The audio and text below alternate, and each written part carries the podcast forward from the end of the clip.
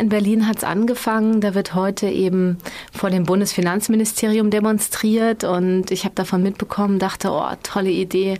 Es geht um die Einführung der CO2-Steuer als einer der Bausteine für eine Ökobilanzierung und ähm, dachte, lass uns damit viral gehen, in weitere Städte gehen und jetzt starten wir in Freiburg heute um 17 Uhr vorm Finanzamt. Ist denn das Finanzamt überhaupt der richtige Ansprechpartner für sowas? Muss da nicht die Politik ran?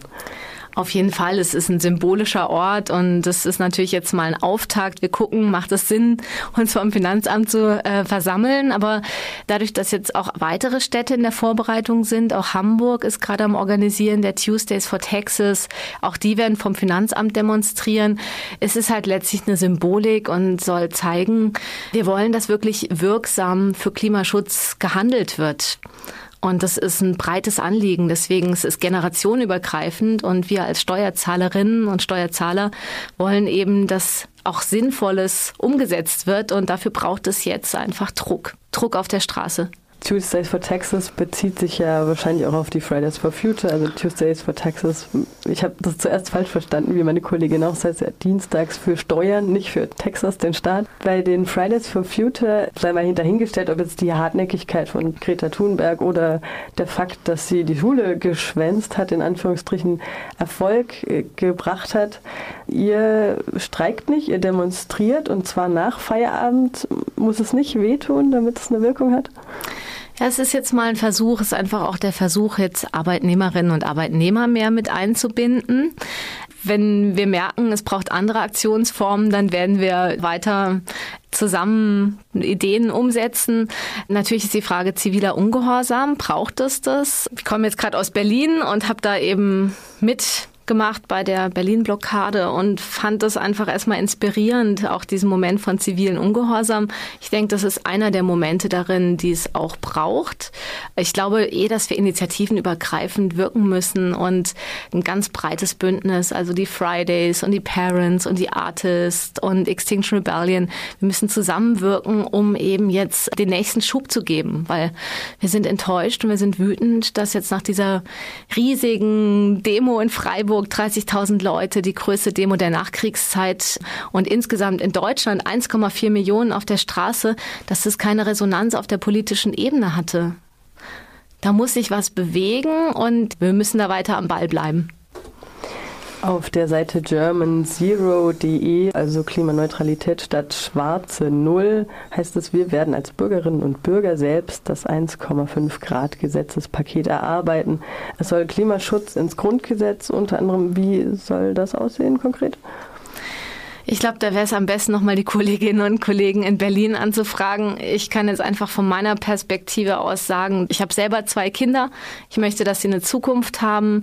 Wir merken jetzt schon, dass es einfach aus dem Ruder gerät. Wie kann es sein, dass umweltschädliches Verhalten billiger, günstiger es belohnt wird als umweltfreundliches Verhalten.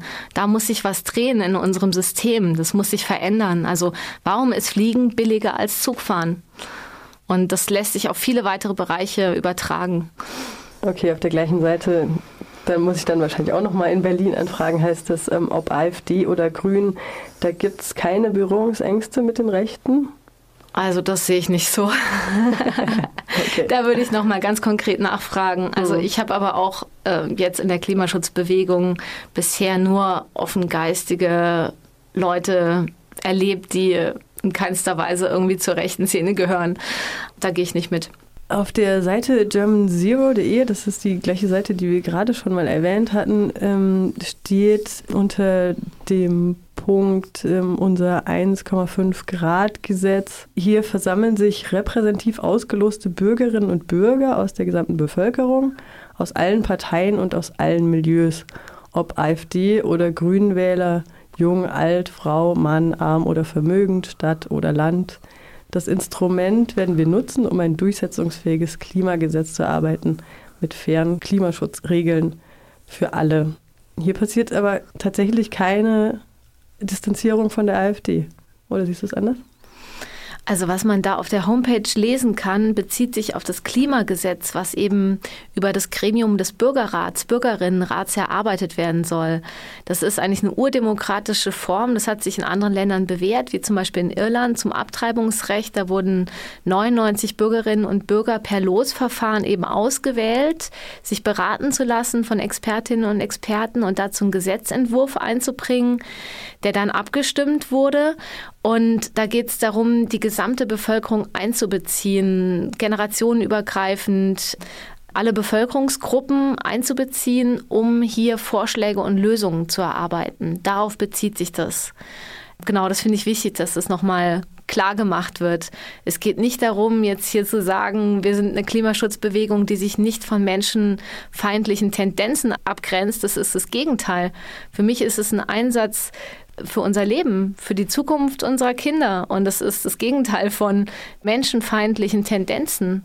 Wenn wir schon beim Stichwort AfD sind, ich meine, das sind Klimawandelleugner. Ja, also insofern äh, ist es eine ganz klare Abgrenzung. Das war mir wichtig noch dazu zu sagen. Heute Abend eben 17 Uhr die Tuesdays for Texas, also Texas nicht wie Texas der Staat, sondern die Steuern in der Sortierstraße 24 vom Finanzamt